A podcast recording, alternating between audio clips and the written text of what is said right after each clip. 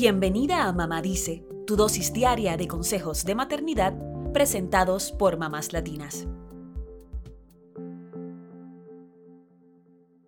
Los defectos de nacimiento afectan a uno de cada 33 bebés que nacen en los Estados Unidos cada año.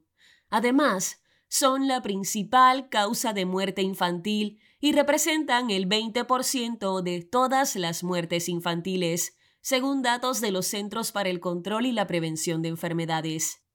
Pero, ¿qué es un defecto de nacimiento o defecto congénito? Un defecto de nacimiento es un problema que ocurre mientras se desarrolla el feto en el cuerpo de la madre. La mayoría de las veces ocurre durante los primeros tres meses del embarazo. Pueden detectarse antes, al momento o después del nacimiento del bebé. Sin embargo, los CDC advierten que la mayoría de los defectos de nacimiento se detectan en el primer año de vida. Los defectos de nacimiento más comunes en Estados Unidos son los defectos cardíacos congénitos y afectan a casi el 1% de los nacimientos cada año. Estos son alrededor de 40.000 bebés. Le siguen de cerca otros como el síndrome de Down, la espina bífida, la deformidad en los pies, así como el labio o paladar hendido. Ahora bien, ¿de qué manera los defectos congénitos afectan al bebé? Pueden tener diversos efectos, algunos defectos de nacimiento pueden afectar la apariencia del cuerpo, como el labio hendido, en otros su funcionamiento. También hay casos que se afecta tanto la apariencia como el funcionamiento del cuerpo del niño. Algunos defectos congénitos podemos notarlos a simple vista.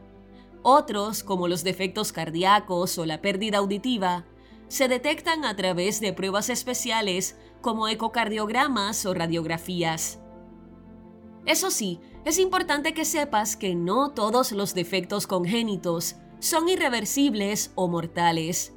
De hecho, varían de leves a severos. En general, la forma en que afectan la vida de un niño depende de qué órgano o parte del cuerpo está involucrado y qué tan serio sea el problema. Y aquí la pregunta que a esta altura todos queremos hacer. ¿Se pueden prevenir los defectos de nacimiento? Los CDC advierten que no todos los defectos congénitos se pueden prevenir, pero afortunadamente hay acciones que puedes tomar antes, durante y después del embarazo para aumentar las posibilidades de tener un bebé sano, según los CDC.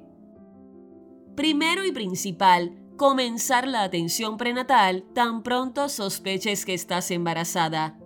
También es clave que tu obstetra siga de cerca tu embarazo y te hagas todas las pruebas y ultrasonidos correspondientes a cada etapa de la gestación. Tomar ácido fólico todos los días es importante. Muchos médicos recomiendan comenzar a tomarlo al menos un mes antes de quedar embarazada.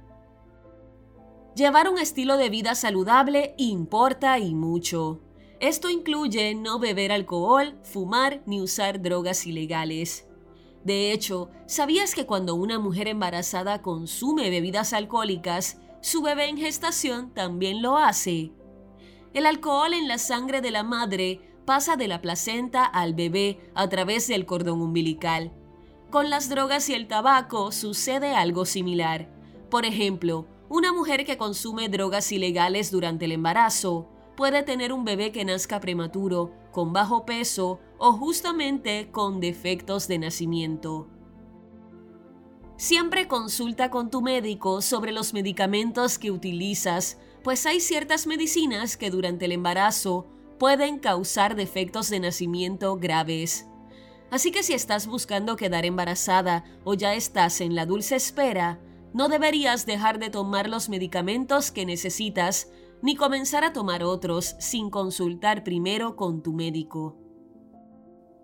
Por último, pero no menos importante, si tienes alguna afección médica previa, lo mejor es controlarla antes de quedar embarazada.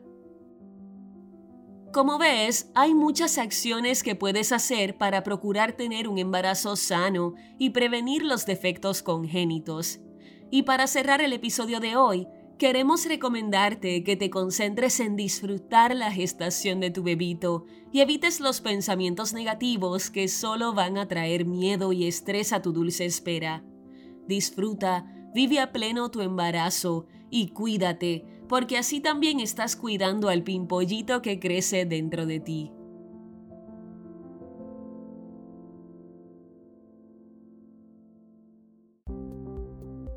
Eso es todo por hoy. Acompáñanos mañana con más consejitos aquí en Mamá Dice y síguenos en mamáslatinas.com, Mamás Latinas en Instagram y Facebook y Mamás Latinas USA en Twitter.